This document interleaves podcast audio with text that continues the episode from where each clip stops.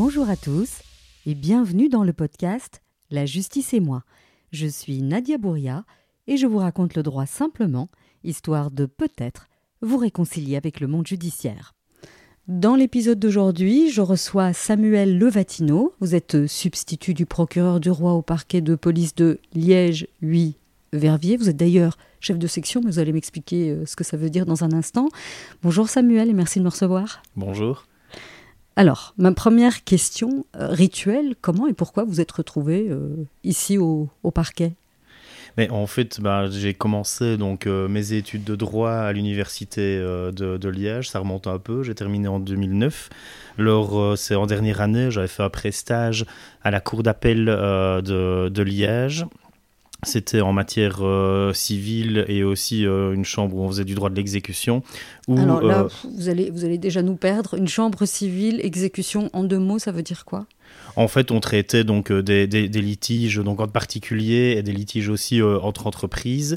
Euh, et, donc là, j'ai pu en fait siéger à côté de magistrats et c'est ce qui m'a donné l'envie de, faire ce métier un jour. Mais j'envisageais ça en fin de carrière et donc après donc avoir terminé mes études en 2009, j'ai commencé donc une carrière d'avocat. Mhm. Trois ans de stage à Liège. J'étais avocat au barreau de Liège de 2009 à 2017 euh, et j'ai passé donc euh, l'examen en 2016 et donc je suis magistrat depuis le mois de février 2018. Ok. Et c'était une volonté d'arriver au parquet de police ou c'est un hasard?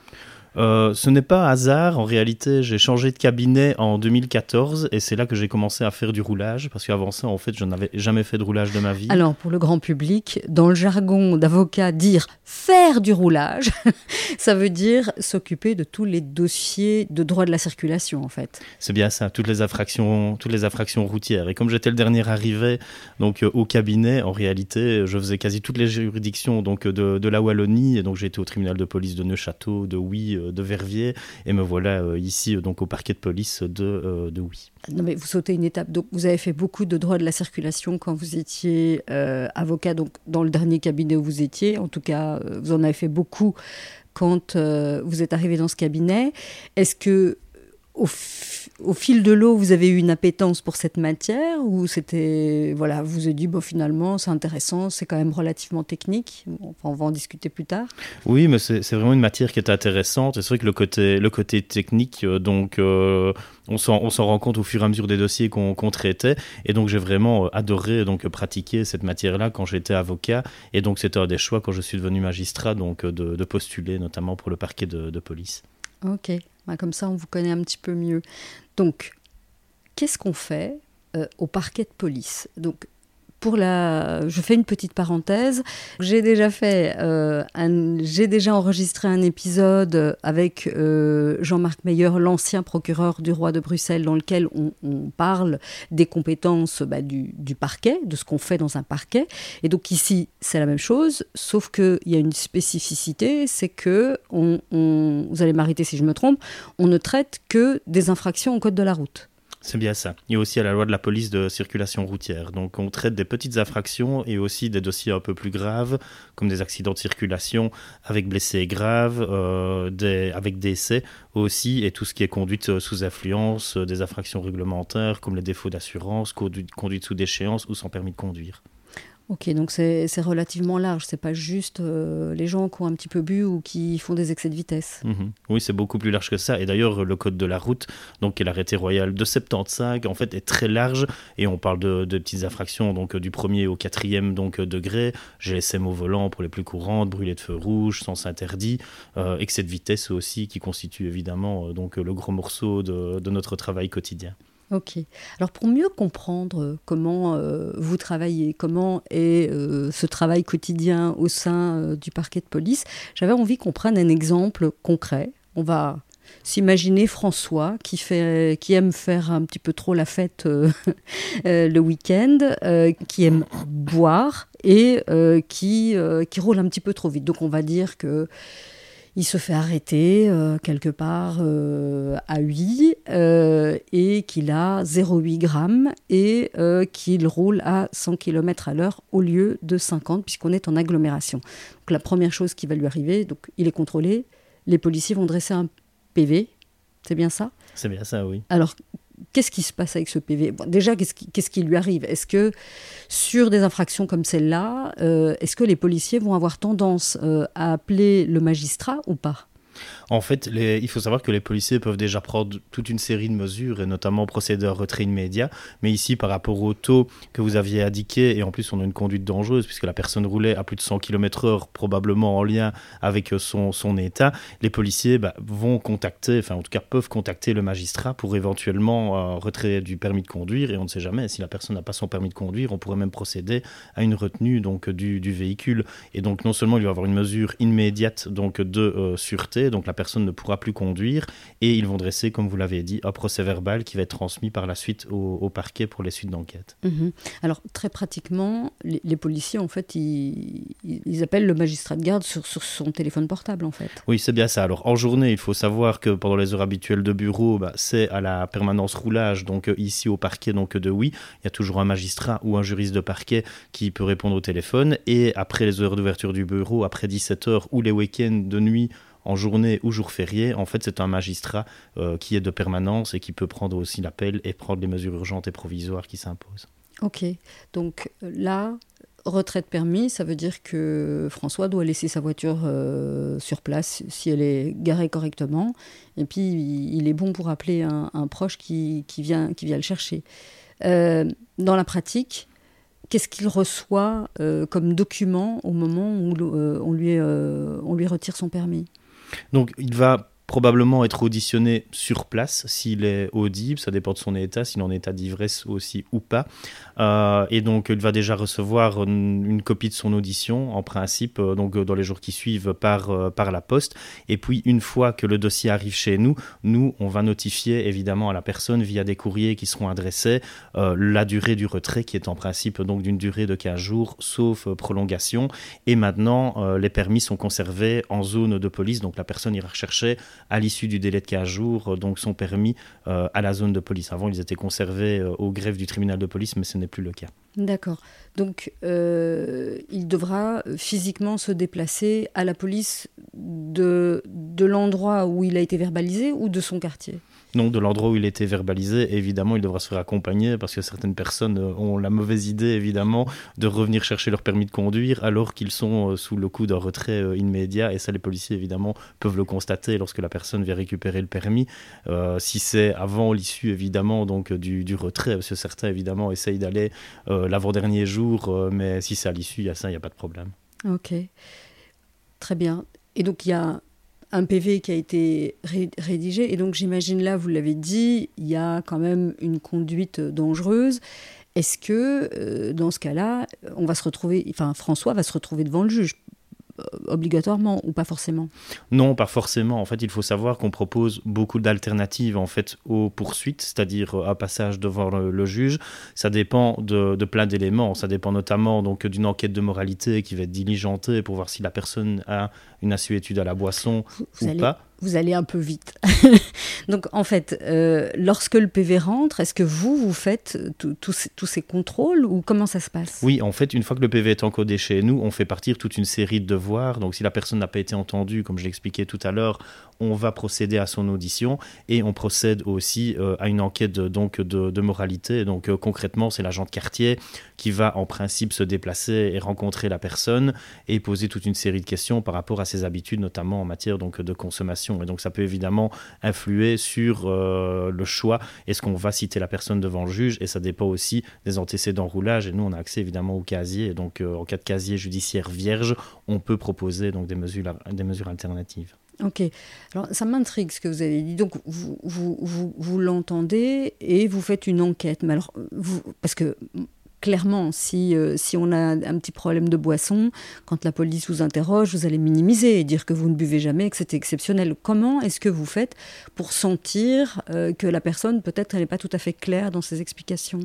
Mais il faut savoir que habituellement, les gens sont quand même honnêtes en fait avec euh, leur consommation, même s'ils minimisent souvent. Donc souvent on entend parler, j'ai bu deux verres de bière, alors que le taux est objectivé soit euh, par euh, l'éthylotest et donc avec une analyse d'haleine, et ça c'est objectif, ou aussi le cas échéant une, une prise de sang. Et dans l'enquête de moralité, bah, les policiers ont accès aussi à d'autres bases de données. L'agent de quartier aussi bah, connaît la personne, connaît aussi aussi a des habitudes festives qu'elle fréquente les cafés Est-ce qu'on l'a déjà retrouvée en ivresse publique donc dans le quartier? Est-ce qu'on l'a déjà verbalisée aussi euh, pour euh, d'autres faits où on a constaté qu'elle était sous influence de la boisson? Et donc des fois les policiers, comme je l'ai dit, vont aussi sur place et donc regardent s'il n'y a pas des, bouteilles ou des cadavres de bouteilles d'alcool qui traînent donc dans, dans, la maison. Donc on a toute une série d'informations qui peuvent évidemment donc influencer donc euh, notre notre choix. Ok. Donc, euh, on va euh, explorer toutes les, possibilités. Donc, si on se rend compte que bah, c'est euh, la première fois que François se, comporte comme ça, on se rend compte qu'il n'y a pas d'antécédents, on se rend compte que chez lui c'est plutôt clean, il n'y a pas des cadavres de bouteilles dans la cuisine, quels sont les, moyens alternatifs qu'on peut lui proposer en fait? Et donc, par exemple, s'il a un taux qui n'est pas très élevé, on peut proposer notamment une transaction. Donc, concrètement, c'est une somme à payer euh, que François donc, euh, va recevoir. Alors, il peut euh, la payer donc, en, plusieurs fois parce que c'est des sommes qui peuvent aller de 179 euros jusqu'à 720 euros mhm. pour un premier fait. Donc, ça représente quand même une somme considérable. Mais il ne faut pas oublier que les personnes sont comme les premiers responsables, sont elles qui ont donc conduit en ayant consommé des boissons alcoolisées. Mais on a aussi d'autres mesures alternatives en fait, on a un partenariat, si je peux appeler comme ça, avec l'Institut donc euh, VIAS, que tout le monde connaît, où on peut proposer euh, une probation prétorienne. Alors, c'est un terme très technique. En réalité, euh, ce n'est pas vraiment une médiation pénale, parce qu'ici, la personne va devoir payer à l'Institut VIAS une somme d'argent pour suivre une formation qui est payante pour la sensibiliser notamment à la conduite sous influence euh, d'alcool. Donc il y a différents modules. Et ici, si on reprend le cas de François, mais en plus François roulait vite, alors même s'il n'a peut-être pas été verbalisé par un radar, ben, l'agent a pu constater qu'il roulait peut-être à une vitesse de 100 km/h. On pourrait aussi proposer encore un module payant pour le sensibiliser évidemment au danger donc, de, de la vitesse. Et on a encore une troisième possibilité là qui s'appelle la médiation pénale.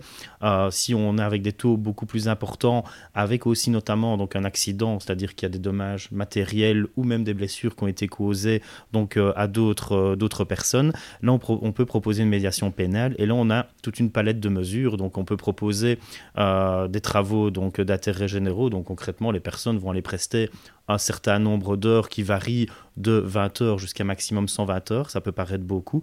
Et aussi, on peut proposer une formation euh, dans, ce cadre-là, ben, notamment ici pour François, pour le sensibiliser évidemment au danger de l'alcool au volant.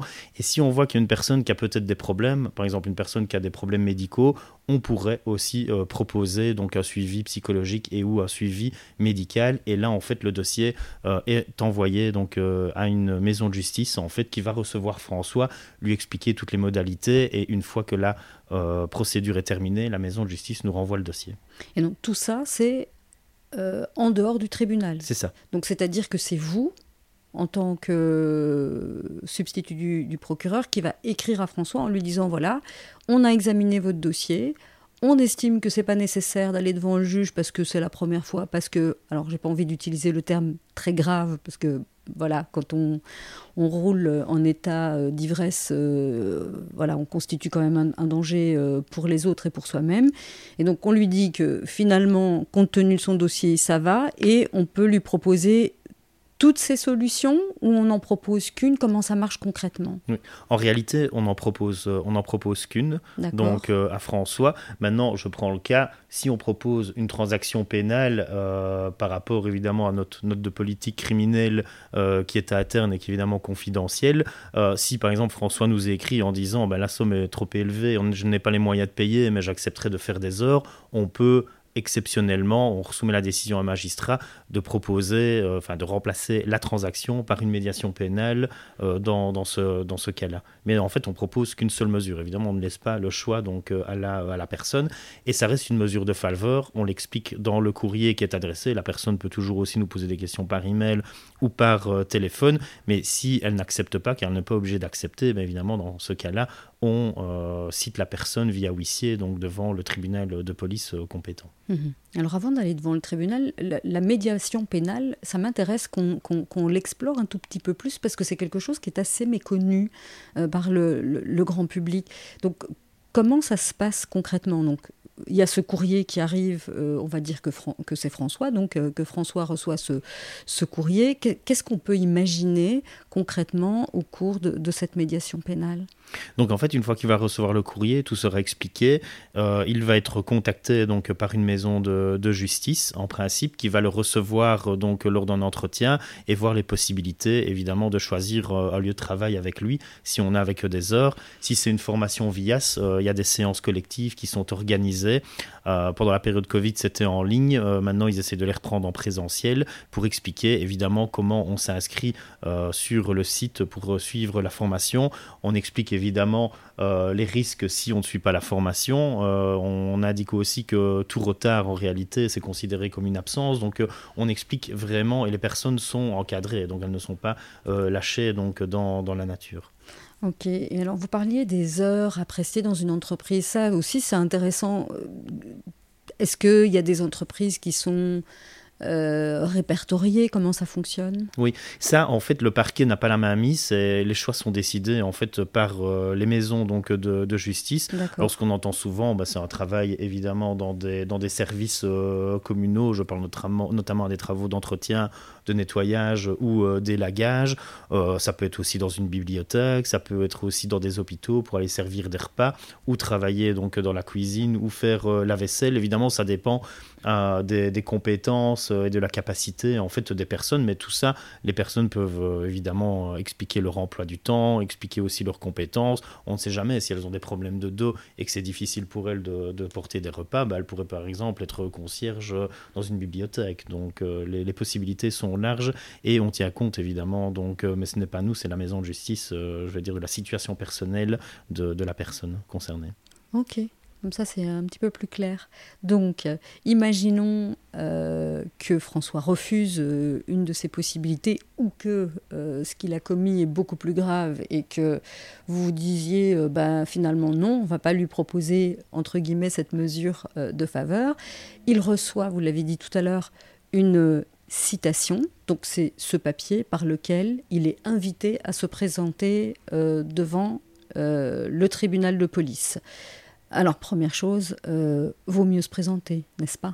Oui, vaut mieux se présenter. Alors il faut savoir que le tribunal de police, c'est ce que j'appelle une justice de proximité, comme la justice de paix. Donc il y a beaucoup de, justiciables qui viennent se défendre seuls et qui ne sont pas accompagnés d'un avocat. Évidemment, l'assistance d'un avocat n'est pas obligatoire, mais quand même utile euh, parce qu'il s'agit quand même des fois de, dossiers techniques. Euh, et donc la personne va être citée, comme vous l'avez dit, via huissier de justice. Il faut savoir que cela dépend des tribunaux chez nous, mais les délais de citation, ça varie de l'ordre de un mois à trois mois. Donc la personne a quand même largement le temps de préparer sa défense, de contacter sa compagnie d'assurance ou son courtier. Si notamment il a, la personne bénéficie d'une assurance protection juridique, bah là... là vous allez un peu vite. il faut expliquer ce que c'est que l'assurance protection juridique, parce que beaucoup de gens disposent de cette assurance mais ne savent pas à quoi elle sert. Oui, il faut savoir que dans la plupart des contrats d'assurance auto, si la personne prend une omium, prend toutes les garanties, en réalité, il y a une garantie accessoire qu'on appelle la protection juridique. En réalité, ça vous donne droit à avoir l'assistance donc d'un avocat qui pourra euh, vous assister lors de l'audience si vous avez décidé de comparaître, mais pourra aussi vous représenter. Donc c'est peut-être utile aussi euh, pour les personnes qui ont un emploi du temps fort chargé, mais comme vous l'avez dit, c'est quand même utile toujours pour le juge et même, je pense, pour le parquet de venir euh, euh, se montrer, donc de venir euh, personnellement en fait à l'audience pour euh, exposer donc ses arguments de défense et expliquer sa, situation. Oui, et donc cette, assurance protection juridique a l'avantage que c'est l'assurance qui paye les honoraires de l'avocat et que donc ça, ça, reste intéressant. Donc arrive cette audience. Quel est le rôle du substitut? Ben, Il est présent à l'audience, ça, de toute façon. On, s'imagine. Quel, est son rôle lors de l'audience? Mhm. Il faut savoir que l'audience, en fait, ça représente une petite partie de notre travail. Mhm. Évidemment, on siège tous euh, en, audience. Et donc, en fait, le rôle bah, du substitut à l'audience, puisque c'est lui qui a quand même mené l'enquête, c'est lui qui a pris la décision de mener, donc, euh, de faire amener le dossier donc devant un juge, bah, son rôle, en fait, euh, va consister à résumer donc les faits, à expliquer donc les éléments du dossier qui permettent au juge de déclarer l'infraction établie et son rôle aussi, c'est de requérir en fait euh, une peine. Et il ne donne qu'un avis puisque c'est le juge en réalité qui, décide. Vous, allez super vite. Donc, euh, arrive l'audience. Imaginons euh, de nouveau notre exemple avec François. Il a reçu sa citation. c'est le jour de l'audience. Le, c'est le greffier qui, qui l'appelle, donc son affaire est appelée et il se présente devant le juge. Donc, le juge, comment ça se passe? Parce que là, je vous fais expliquer une audience. Alors, vous n'êtes pas le juge, mais de votre point de vue, en tant que substitut du parquet, donc en général, vous êtes euh, à droite, du, droite, à droite du juge. Euh, est-ce que vous prenez la parole tout de suite après le juge? Comment ça marche? Mais En réalité, donc la personne est souvent accueillie par un huissier d'audience, donc mhm. euh, qui va prendre déjà son nom, son prénom et vérifier son, son identité. Va demander à la personne si elle est accompagnée d'un avocat. Et pareil, donc quand le juge appelle le dossier, bah, va vérifier l'identité de la personne peut mener une brève instruction d'audience, mais souvent se borne. Ça veut dire quoi une instruction d'audience? C'est-à-dire, c'est poser des questions euh, donc à la personne, donc euh, notamment si elle reconnaît euh, les faits ou si elle a une déclaration spontanée à faire donc au, tribunal, mais ça reste ça reste rare et en réalité le juge demande si la personne est assistée d'un avocat, si ce n'est pas le cas, lui pose si elle veut elle souhaite un avocat en fonction de la gravité du dossier. Ça pourrait être intéressant évidemment pour le cas de la défense donc de François. Donc et après le juge laisse souvent bah, la parole au substitut, mais avant donc si François avait blessé quelqu'un, s'il y a des parties civiles, en fait, c'est d'abord les parties civiles qui ont droit à la parole, même avant le parquet. Mhm. Ok, on va simplifier notre exemple et on va dire qu'il n'y a pas de, de partie civile. Donc une fois que euh, le juge s'est assuré que François a bien compris euh, qu'il pouvait avoir un avocat, etc., donc euh, c'est donc vous qui prenez la parole. C'est bien ça. Donc vous avez dit tout à l'heure que vous allez résumer les faits, c'est-à-dire que, en fait, vous, vous, disiez tout à l'heure que vous aviez fait l'enquête, donc vous avez un dossier mhm. dans lequel euh, tout est répertorié, les PV, les éventuelles photos qui ont été prises, etc. Et donc vous allez résumer tout ce dossier en, en combien de temps? En quelques minutes. Donc c'est très, très rapide puisque ici il s'agit d'un dossier simple. Donc euh, on va résumer les faits sur base des constatations qui ont été faites par les policiers. On va résumer aussi euh, les éléments euh, qui ressortent de l'audition donc de la personne, et notamment ici pour une conduite sous influence. ce qui est important, c'est de savoir d'où la personne revenait et mhm. ce qu'elle a bu, euh, et si elle reconnaît par exemple rouler, rouler vite. Et puis comme je l'ai indiqué, après, mon rôle, c'est donc de requérir donc une peine. Et là encore, on a évidemment une palette et une fourchette pour les peines à requérir, parce qu'il faut évidemment une sanction et une réponse pénale. Alors, requérir, ça veut dire, c'est le, le, mot spécifique euh, au parquet, parce qu'en fait ça veut dire plaider, mais mhm. vous, vous c'est un réquisitoire, c'est le fait de demander euh, euh, une, une, peine. question, est-ce que vous pouvez demander ce que vous voulez? J'imagine que non, vous êtes cadré par la loi. Oui, on est cadré par la loi, parce qu'il y a une fourchette pour la peine d'amende, il y a une fourchette aussi pour euh, la, déchéance donc du, droit donc de, conduire. Et puis il faut savoir qu'il y a plusieurs audiences, on est plusieurs collègues, évidemment on se concerte aussi euh, pour euh, évidemment faire des, réquisitoires cohérents pour évidemment les, justiciables. Et on, on connaît aussi évidemment la, la, jurisprudence en fait des juges avec qui on siège et on peut évidemment affiner ou adapter le réquisitoire. Alors, jurisprudence, à chaque épisode, je fais expliquer par mon invité ce que c'est. Donc en fait c'est euh, la, pratique, donc en simplifiant, donc la pratique du juge, les décisions qu'il prend, et donc euh, on connaît, euh, je vais dire aussi, il va dans un sens plutôt que dans un autre sens, donc par rapport au, dossier qui nous occupe, puisqu'évidemment il y a une répétition donc des dossiers Oui. Euh, moi, je l'explique un petit peu différemment. Je dis que c'est euh, quand on prend toutes les décisions d'un même juge ou, d'un tribunal, bien, on, a comme un, mouvement, il y a une, façon de voir, une façon de faire, il y a comme un, schéma, et donc on, on, sait à quoi plus ou moins on, s'attend quand on va devant ce, juge ou devant ce tribunal. -là. Oui, c'est vraiment ça. C'est vraiment une ligne de conduite en fait mhm. donc euh, du, tribunal. Et donc vous, vous adaptez votre réquisitoire en fonction du juge avec lequel vous, vous siégez. Oui, même si la parole évidemment, donc euh, la parole est libre, donc il arrive évidemment d'adapter nos réquisitions, euh, donc ce que l'on réclame comme peine par rapport au juge, si c'est un juge qui est plus sévère, si c'est un juge qui est moins sévère, donc on s'adapte. ok. Mais pourquoi vous vous adaptez Pour que ce soit plus fluide? Ça, m'intéresse. Mais en fait, on, on, s'adapte évidemment pour, euh, comme je l'ai dit, réclamer une peine évidemment qui est, qui est, cohérente par rapport aux décisions qui sont prises donc par, euh, par le tribunal. Donc, euh, si on sait que on est face à un juge qui est sévère ou qui a une sensibilité particulière par rapport à tel ou tel fait, donc on va adapter évidemment nos, réquisitions. Mhm. Alors, lorsque vous faites votre réquisitoire, qu'est-ce que vous avez le droit de demander en fait?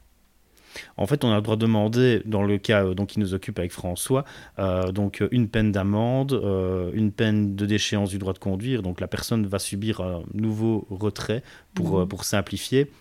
Et il y a aussi des mesures de sûreté. Donc euh, ici, euh, il y a des examens médicaux et psychologiques qui sont payants. Donc euh, concrètement, la personne, bah, tant qu'elle n'aura pas réussi ces examens-là, elle ne pourra pas récupérer donc son permis de conduire.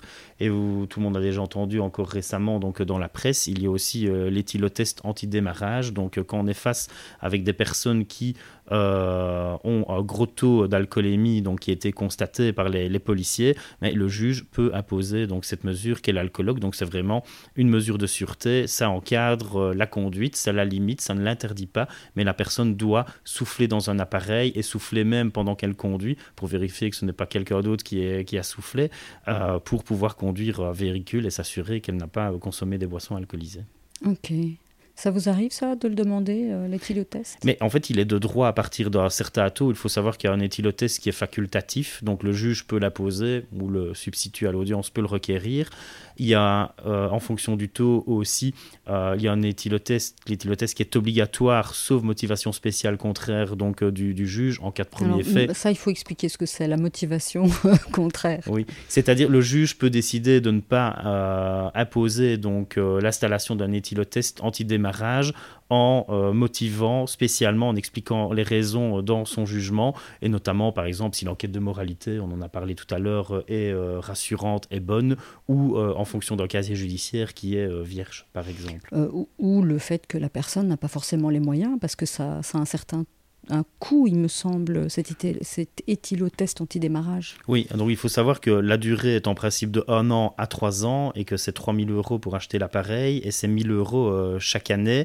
Maintenant, si la personne est condamnée, par exemple, à euh, la pose d'un éthylotest pendant une durée d'un an, si elle décide de ne pas l'installer, ben, en réalité, elle subit dans les faits une déchéance d'une durée équivalente d'un an. Donc elle n'est pas obligée de l'installer, mais elle ne peut conduire aucun véhicule à moteur.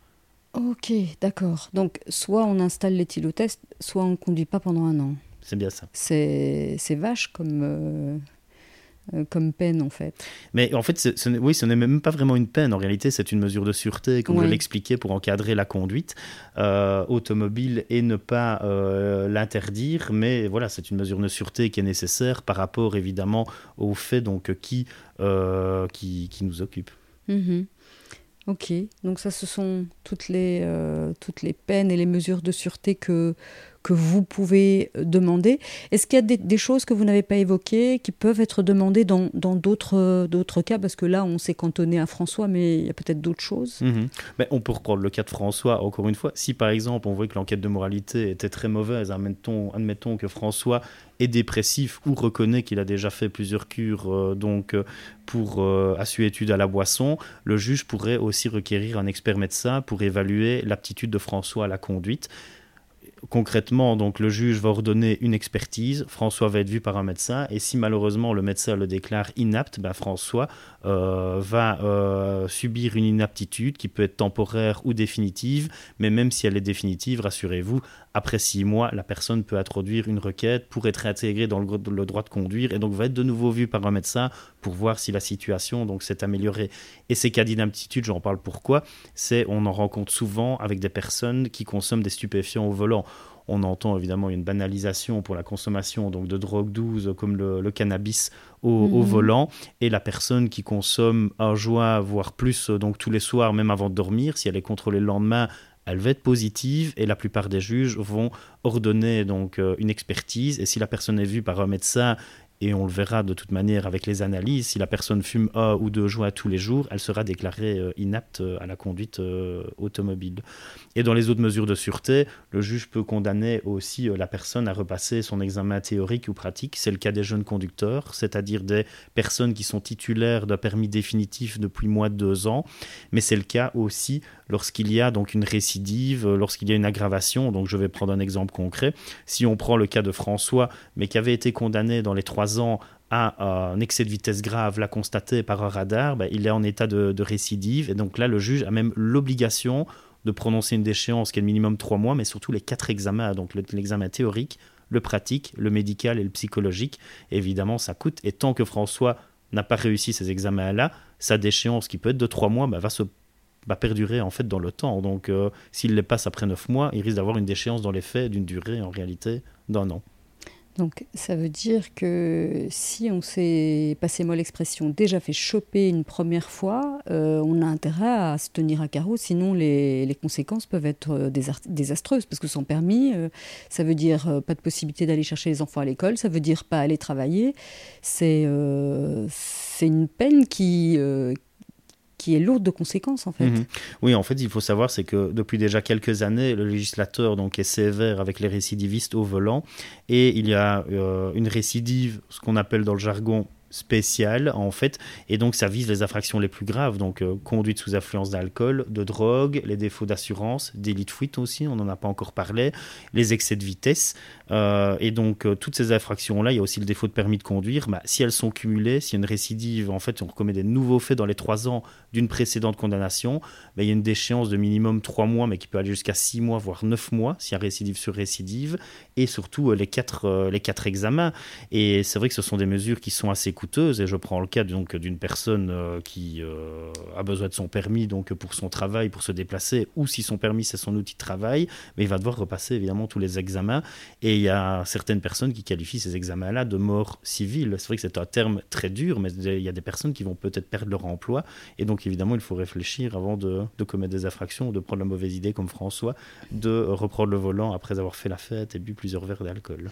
Oui, parce que c'est particulier quand même. Donc ça veut dire qu'on est obligé de, repasser tous les examens comme si on n'avait jamais eu son permis, en fait. C'est bien ça. Ok. Et donc on doit retourner à l'auto-école. Comment ça se passe pratiquement? Donc en fait les personnes doivent euh, se renseigner donc euh, au greffe après une condamnation. Et le greffe va leur euh, communiquer donc une liste de centres agréés puisque les personnes doivent repasser leur permis de conduire théorique ou pratique via des centres agréés. Et aussi l'examen médical et psychologique via donc de tels centres. Alors souvent euh, c'est obligatoire une fois que la déchéance est notifiée, mais les personnes, euh, elles peuvent déjà évidemment s'inscrire et passer les examens avant que le parquet euh, leur notifie la déchéance pour pas qu'une déchéance en réalité perdure donc dans les faits. Je prends un cas concret. admettons que vous soyez condamné à une déchéance de 8 jours, mais que vous décidez de passer les examens après la notification de la déchéance, bah, si vous prenez 6 mois pour passer tous les examens, en réalité, vous aurez quasi une déchéance de 6-7 mois donc dans, dans les faits. C'est pour ça qu'il vaut mieux les passer avant. Donc, vaut mieux euh, prendre le taureau par les cornes et, y aller tout de suite, en fait. Oui, une fois que la décision est définitive, c'est-à-dire euh, une fois que le délai de 30 jours d'appel euh, est écoulé, en fait, vous pouvez déjà passer donc, les, examens. Et il faut savoir que pour l'examen théorique et l'examen pratique, des fois, il faut du temps, évidemment, en fonction des centres, donc, pour s'inscrire. Oui, vous avez utilisé un terme là, il y a un instant, vous parliez de notifier notification, donc ça c'est le fait d'avoir reçu la décision parce que on n'a pas été jusqu'au bout de, notre audience en fait. Donc vous, vous, faites votre réquisitoire et ensuite le juge délibère. Donc quand le dossier est simple devant le tribunal de police, il donne, il donne sa décision immédiatement et puis il transmet le jugement le lendemain, je pense.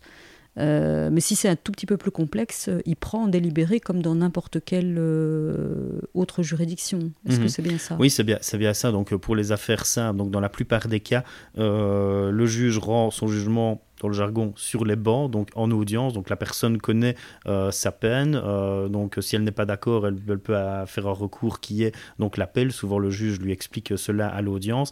Et dans certains cas les plus graves, donc je pense notamment euh, donc à des dossiers donc d'accidents avec blessés graves ou avec décès. là le juge évidemment donc prend le temps et il rend son jugement donc après délibéré et dans le dans le mois. Mm-hmm. Alors, vous avez euh, indiqué que ben, François euh, peut, peut, faire appel s'il n'est pas d'accord avec la décision.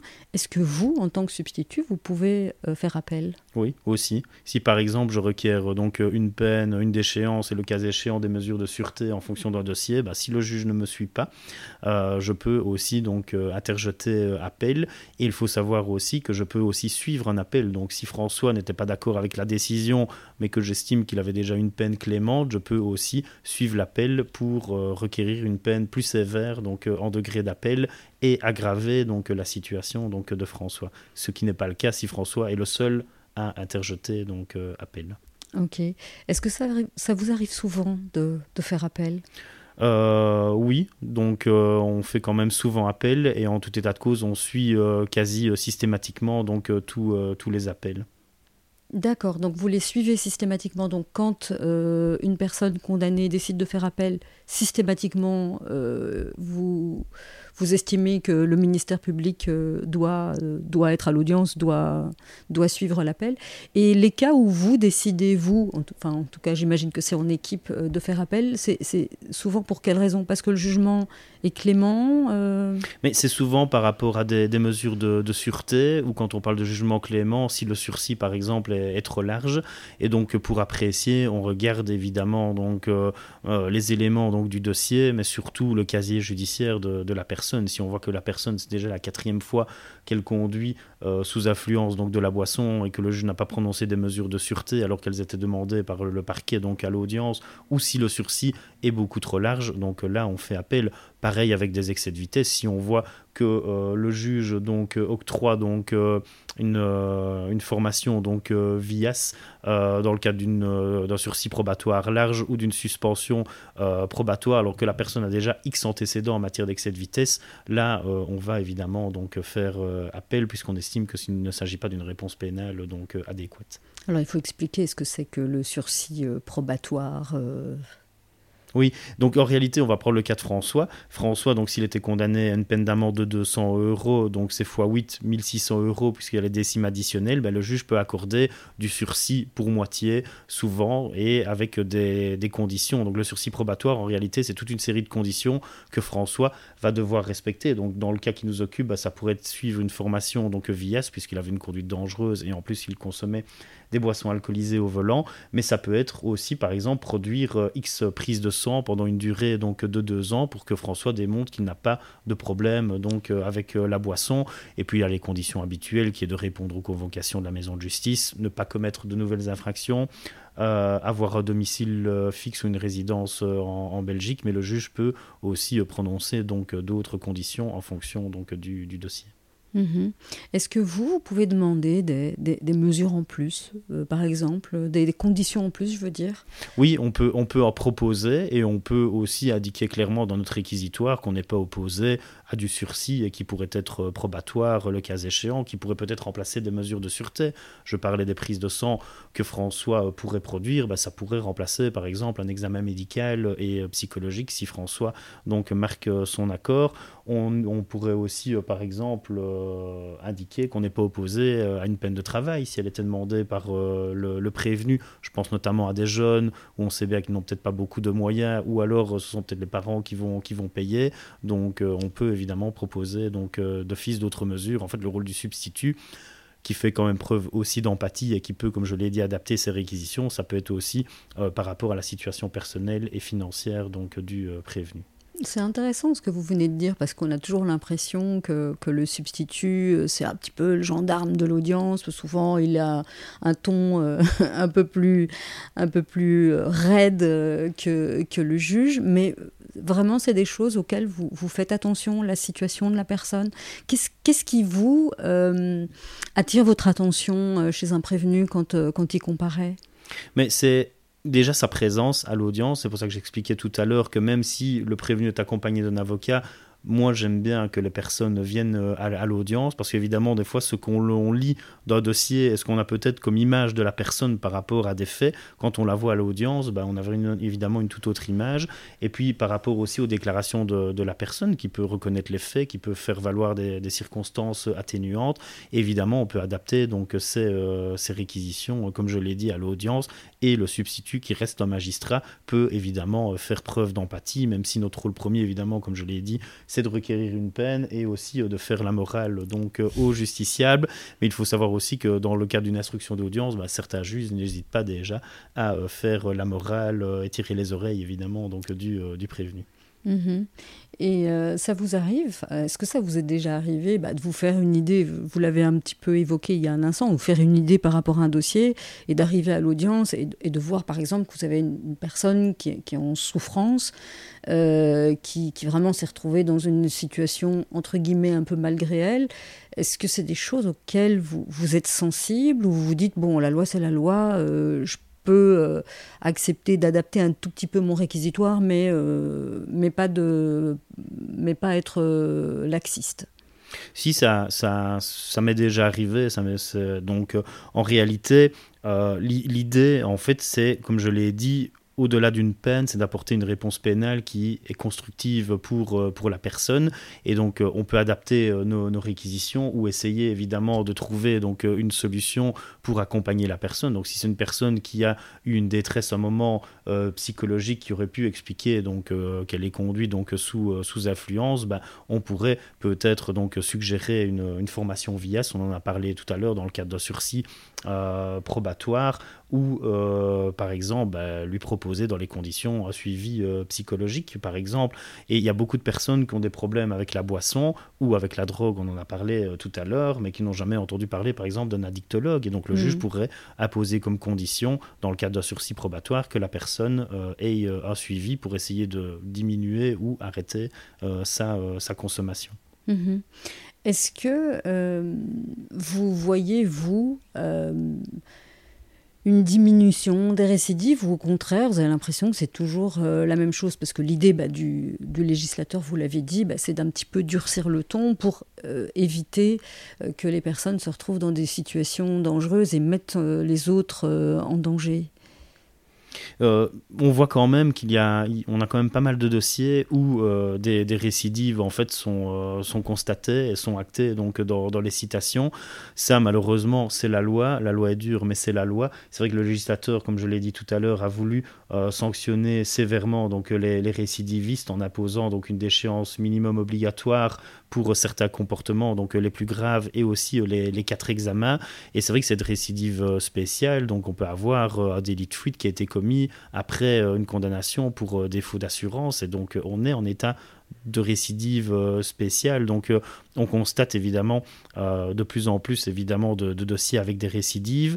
Et une des conséquences aussi de, cela, bah, c'est qu'on constate que beaucoup de personnes roulent hors déchéance du droit de conduire, puisqu'il y a des personnes qui décident de ne pas passer les examens, pas vu, pas pris. Mais évidemment, donc, quand, elles sont contrôlées, par exemple à l'occasion d'un contrôle anodin, hein, par exemple non-port de la ceinture de sécurité, si la le policier va demander le permis de conduire à la personne, ah ben je ne l'ai pas sur moi, et puis va un petit peu faire des recherches. Si on est en journée et contacte le service exécution du parquet, ben, on va constater que la personne a été condamnée à une déchéance et à repasser des examens et qu'elle ne, les a pas euh, donc euh, repassés. Et c'est mhm. évidemment une infraction très très grave. Mhm. Qu'est-ce qui peut se passer alors? Dans ce cas-là, en fait, déjà, bah, si la personne, parce que là, évidemment, on cite directement la personne, l'amende minimum, c'est 500 euros x 8, donc c'est déjà 4000 euros. Et euh, si les policiers euh, constatent que c'est une personne récidiviste, bah, peuvent, peuvent, faire appel euh, et avis au magistrat, et là, on peut prendre des mesures par rapport au véhicule. Donc, on pourrait redonner une immobilisation du véhicule, voire même une saisie en vue d'une confiscation donc, du véhicule, puisqu'on se doute que ce n'est pas la première fois, même si la personne est prise, qu'elle roulait, malgré mmh. l'échéance du droit de conduire. Ok. Donc une fois que vous avez fait appel ou vous avez suivi euh, un appel, est-ce que vous êtes tenu au courant de ce qui se passe euh, à l'étage au-dessus? Oui, mais en réalité, la particularité euh, au, parquet de police, c'est qu'on suit nos propres appels. Donc moi, par exemple, en tant que chef de section, mais je siège donc tous les mardis au degré d'appel et il m'arrive des fois de siéger aussi au degré d'instance quand je dois remplacer des, collègues. Donc je sais ce qui se passe en, en degré d'appel puisque ce sont les magistrats du parquet de police qui assument ces ces, audiences-là. C'est vrai que c'est un petit peu la, particularité, et donc ça permet aussi euh, d'avoir une certaine euh, cohérence donc de la jurisprudence, en tout cas au sein donc de l'équipe. L'information euh, circule évidemment parfaitement donc dans, dans ce cadre-là. Donc Ok. Et d'ailleurs, on n'en a pas parlé quand vous vous êtes présenté. Vous êtes devenu chef de section. Ça veut dire quoi concrètement? Mais ça veut dire que euh, il faut savoir que depuis 2020, en fait, on a centralisé donc les sections roulage de oui Verviers, Liège, et euh, nos bureaux sont situés euh, à oui, mais on est compétent pour toute la province donc de, Liège.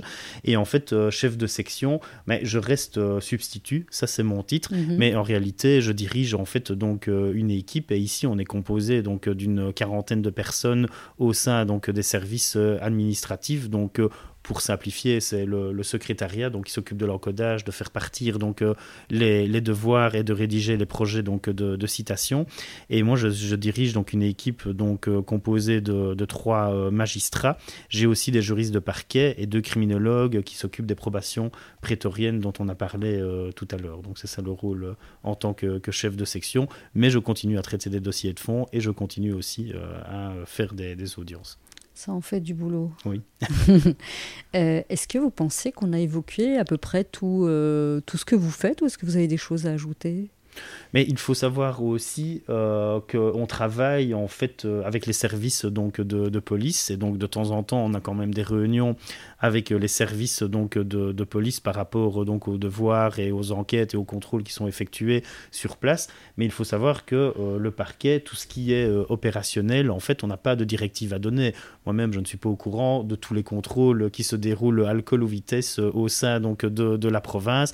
Mais évidemment, quand les policiers ont besoin donc de directives bah, peuvent faire appel à monsieur le procureur du roi euh, ou, euh, je veux dire, moi-même en tant que chef de section, donc pour donner euh, donc des directives. Et il m'arrive, comme, tout comme mes collègues aussi, de participer à titre d'observateur et formatif à des contrôles donc de police sur place. Et ça fait toujours plaisir évidemment aux policiers donc d'aller sur le terrain. Mais l'idée ce n'est pas de surveiller leur travail ce n'est pas de donner des directives mais voir un petit peu la réalité du terrain et comment se déroule un contrôle. On l'a dit tout à l'heure nous en réalité on ne voit que les dossiers donc sur papier. Et c'est bien évidemment euh, donc d'aller voir la réalité sur place et de rencontrer aussi bah, les conducteurs qui se font verbaliser sur place et que l'on verra peut-être donc euh, à l'audience. À l'audience quelques semaines plus tard. Et est-ce que vous êtes en lien parfois avec d'autres parquets de police? Parce que voilà, vous avez chacun votre spécificité, la loi est la même pour tout le monde, mais euh, on l'a évoqué tout à l'heure, la jurisprudence n'est pas toujours la même. Est-ce que vous essayez un petit peu de savoir ce que font les autres ou finalement vous, vous faites comme, comme vous avez envie? Mais On a vraiment évidemment nos, je veux dire, notre spécialisation euh, locale. Maintenant, on a quand même plusieurs réunions avec euh, d'autres collègues des autres sections roulage donc euh, ici euh, en, Wallonie.